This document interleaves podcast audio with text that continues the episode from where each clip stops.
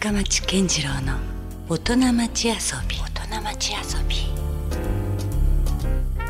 さあえー今週遊びに来ていただいているのはなんと福岡市長の高島総一郎さんです。よろしくお願いします。よろしくお願いします。遊びに来ていただいたらなかなかいいでしょ？これ。いいですね。そうもう今日はだからあんまりこうその市長だというね、ええええ。肩書きをあまりこう重視せずに僕はむしろまあ古いな付き合いじゃないですか、はい。だから高島総一郎という人物像を浮き彫りにしてあこういう人が市長をやっているんだと。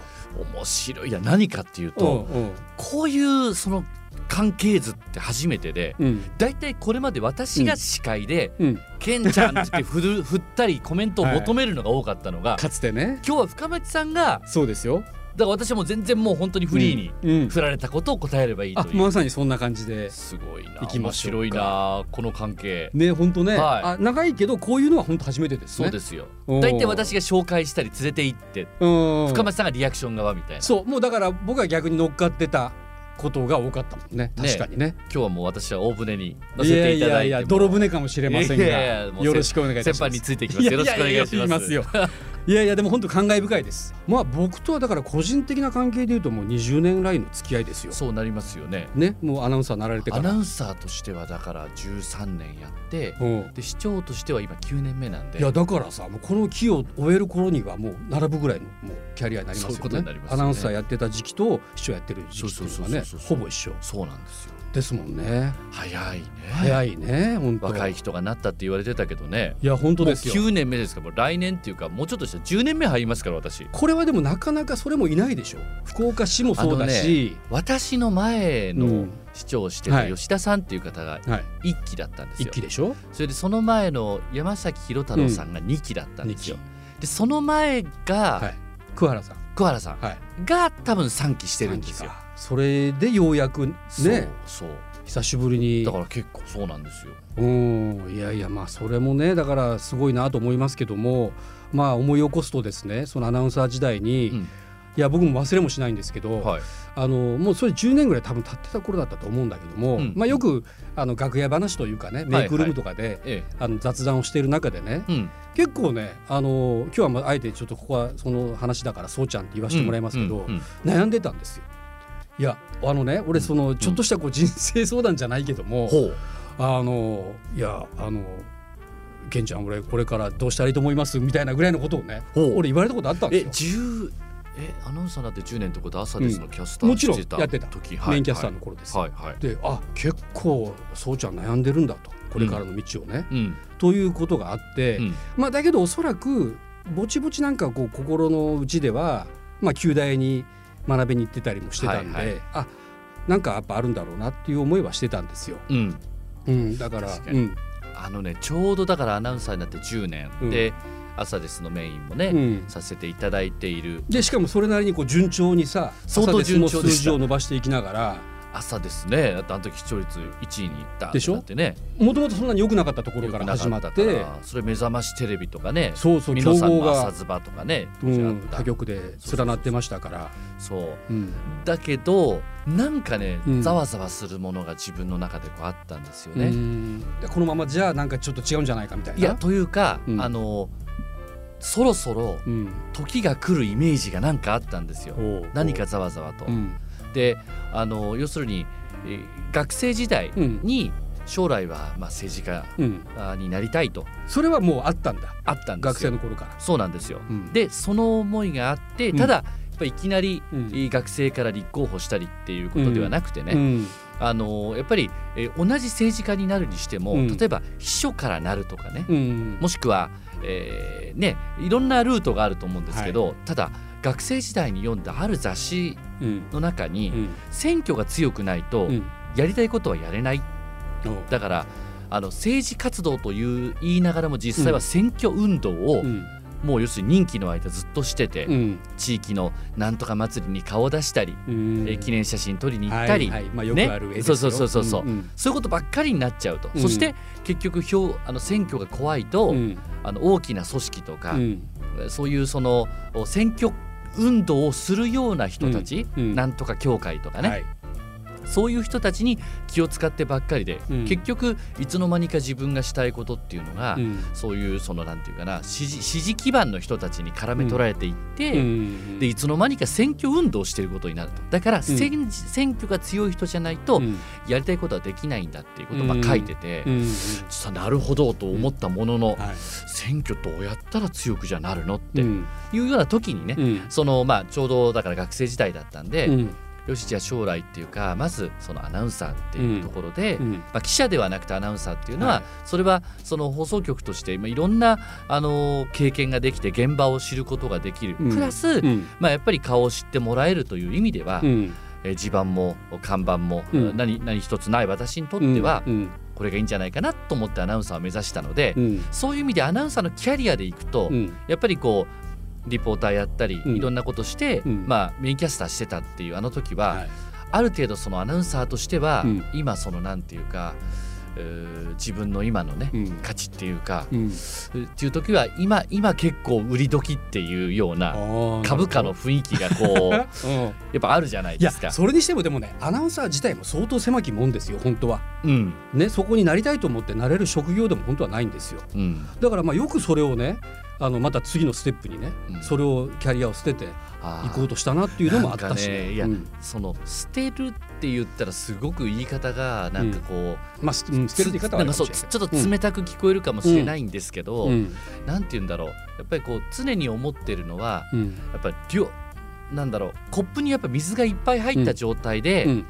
まだ新しい水が欲しいって言っても入らないんですよ、だからだからやっぱり一旦やっぱりこのコップにある水っていうものを、だからなくさない限り、やっうんぱ新しい、うん。えーそのね、うん。ものは入ってこないっていうものがあるんで、うん。なんかこうあのちょっとある意味じゃリセットしたかったみたいな一回そこの自分を。したかったというか、うん。やっぱりそのそのいつでもうん。捨てる覚悟を、うん。今積み上げてるものをうん。捨てる覚悟をうん。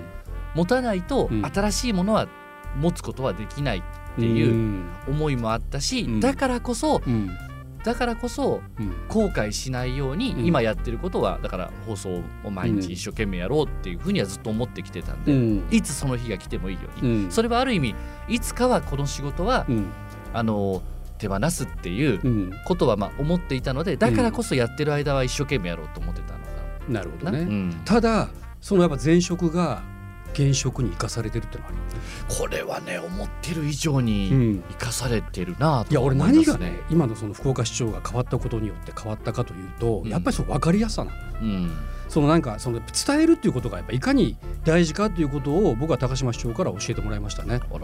あのなかなかやっぱ伝わってこない、うん。それは別にその福岡市その行政のことだけではなくて、うん。政治家のメッセージにしても、まあ、なかなかこう分かりにくかったりとか、うん。もっとちゃんと説明してくれたらねもっとコミットできるのにと思うような、まあ、ジレンマみたいなのがずっとあって、うんでそれはやっぱ同じく福岡市でも感じてたことがねうん。急にやっぱりその高島市長が市長になったことによって、うんあこの人やっぱすごく分かりやすいというか伝えようとしてるなってうん。いうことがね。難しいことを難しく言うっていうの方が簡単なんですよ、うん。難しいことを簡単に言うっていうのは、うん。相当分かってないと実はできないことです全くそうで思あのまあでもそれは本当にあの前職が生きたなと思っていううて、ん。それはやっぱりこう時間が限られた中で、うん。しかもやっぱりそのそのことに興味が友達と喋る時はある程度その自分と興味が近い人たちと喋ってると思うんですよね。うんあのただあのテレビ見てる場合は、うん。本当にこう年齢も老若男女それこそうん。いろんな人が見てるので、みんなに分かるように、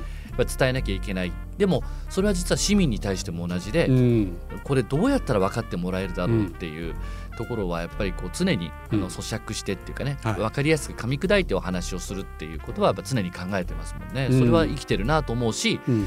アナウンサーの時も、例えばスポーツコーナーです。もしくはあのニュースですうん。っていろんなことをするけど、うん。あれ実は自分が調べてきたんじゃなくてディレクターが調べてきたことをうん。最後にこうもらってうん。分かりやすくするにはどうしたらいいかなってしながら伝えていくっていう。まあよくアンカーって言い方もしますからね。じゃないですか、うんうん。行政も、うん。首長もやっぱそうでうなんですね。実際はやっぱり各事業局が一生懸命うん。こういろんなことやってきて、うん。最後のやっぱりそれを伝えていくっうん。ていうところなんで、うん。役割としては結構やっぱり近いところはあるのかなと思いますね。ねだからうもう全くその無駄じゃなかったなっていうか、うん。ちゃんとあのこれがシナリオ通りだったとしたら相当すごいなってちょっと逆に思ったんですよね。うん、でも思った以上に すごい役に立つっていうのは思いました。うんだしやっぱり、うんうんあのほらすごくあのなんていうのかな視聴率のグラフっていうのをずっと見てたっていうところ、毎日真剣に見てたじゃないですか。あそれはあの著書にも出てますよね。はいはい、うんありがとうございます。著書って何のことでしたっけ？あ、福岡市を経営するっていう去年私が出してすごくあの読んでいただいてる本ですね。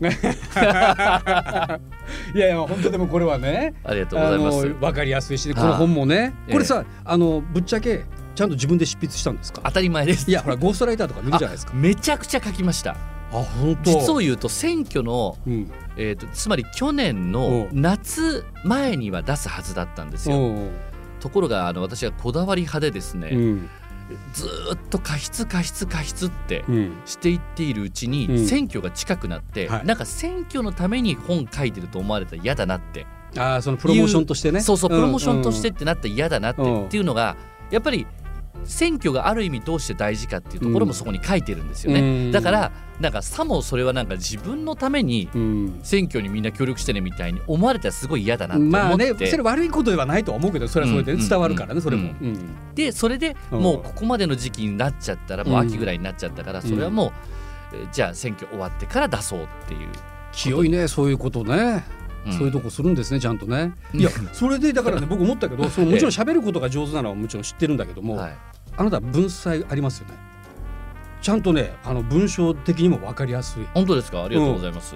なんか僕知らなかったこともやっぱこれで知ることもできたので、うんうんねだそういった意味では本当これ何の話だっけ？これ。いやあのでもね本ってね う正直うん私たちがこれまでしていたのははい放送じゃないですか。んうんで同じメディアであっても活字っていうものは、うんある意味私全然触れてなかったんですよ。ああそっか。放送って送りっぱなしって漢字書くじゃないですか。うんうんだからこう刹那的というか今うん。この瞬間聞いてる人は私の声を聞いて、うん。その意味をまあ変換してってこう聞いてるんだけども、まあ一もうまあわ忘れるわけですよ、うん残っていかないんですよ。もう次へ次へっていうね。ねうん。活字ってうん。やっぱり遂行して言葉をギュッと凝縮するじゃないですか、うん。うん。だから多分この本の内容を私人に伝えようと思ったら、うん。2日3日かけてうん。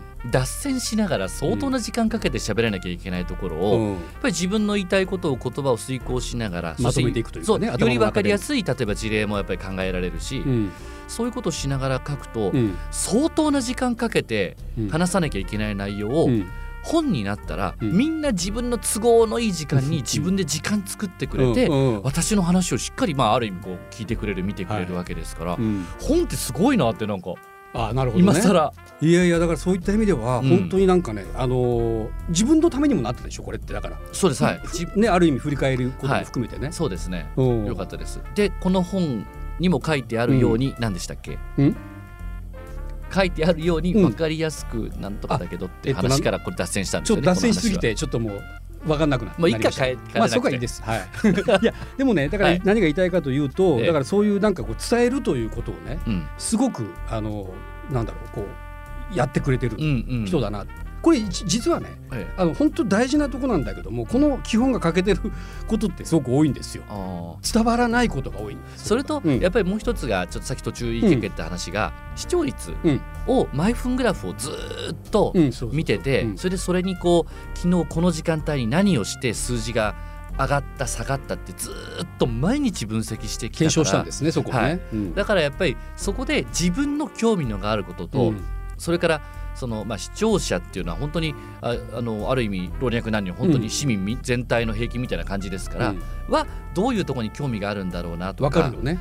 あこういうところに福岡の人はこういうところに興味があるとか、そういうところっていうのはすごくやっぱ見てきたっていうことはねうん。あのすあのすごい今に役立ってるなとは思います。うん、だからこの本で僕は思ったのが要はその他局ではさ東京キーの、まあ、いわゆる全国放送みたいなのがライバルなわけじゃないええですか、だから福岡っていうのは、まあ、どうしてもその予算もないしはい。なかなかこう限られている中で、はい。しかしでもそうやって、まあ、その毎分の数字を見ながらね、はい。検証して少しずつうんこうステップアップさせていって、うん。である時に買ってしまうわけじゃないですか。はい。それってだから、まあ、この本にも書いてあったけども要はその福岡市っていうのは非常にコンパクトシティだから、まあ、他の大きな都市に比べて、まあ、うん。世界のいろんな都市と比べてもすごく小さいと。だからでもそれなりのことしかできないわけではなくてそうです、そこでしかできないうん、ことがねそうなんですよ。だからケンちゃんおっしゃる通りで、うん当時だってねうん。要するにフジテレビうん。TNC つければ、はい朝からねうん。可愛い女子アナと、ね？うん。でも、まあ、うまあ、ちは、ゲストも豪華だったり、ねゲストはジャニーズが来たり、はいはい。ね？うん。一方うちはうん。なかなか草野球チームですよ。そうですよ、ね？このチャンネルをつけてもらうって難しいけども、はい。でもうん。やっぱり例えば、えーここに、ね、美味しいコーヒーがありますと、うん。うん。ね？じゃあこのコーヒーですよ、はい。でこのコーヒーがあったら、うん。このコーヒーを東京がね、うん。この今なんとかコーヒーが美味しいですっていうのを説明するときにね、う同じように福岡がするんじゃなくってやっぱりうん。そこで、でそんな中実は天神でもとかね、うん。あの実は小倉でもっていうふうにい。うこう出し方をすれば、うん。これは東京キー局には絶対できないことであって、やっぱりそこに住んでる人のニーズとか、うん。あと強みとか、うん。興味っていうのはやっぱり違っている部分がやっぱりあってみんな同じじゃなくて、うんそこを真剣に分析して勝負をする。うん。その勝てるところで勝負をするっていうはい。ことはねそれは本当に今市長になった今でもね、うん。あのそりゃ東京大阪、うん。そりゃ大阪万博もありますよ、はい。東京オリンピック・パラリンピックありますしね、うん。で周り見れば上海が東京と同じ距離にあってっつったら、そんなそんなメガシティにはね、まあ規模感で言うとね。規模感では勝てない、うん。けれども、うん。でも規模で勝負をするんじゃなくて、ううんちの強みは何かっていううん。ところでやっぱり勝てる部分で勝負を仕掛けていくっていうのはね、やっぱりあのあれは「アサデス」をやりながらうん。その当時のその、ね、目覚ましテレビとか、うん。あのあズームイン朝とか、うん。ね、皆さんの朝ズバとかはい。に、やっぱり朝でさ勝った時のやっぱり経験っていうのは、うん。今でも福岡がうん。他のところに負けない存在感発揮できるぞっていう、うん。やっぱ自信にはなってますよね。なるほどね、うん。だからちゃんとそれがつながってますね。だから一貫しているというか、ある意味ね、そうですね、うん、そこはちょっとなんか本当も面白いなと思うんですね。Love FM Podcast. ラブ f m のホームページではポッドキャストを配信中。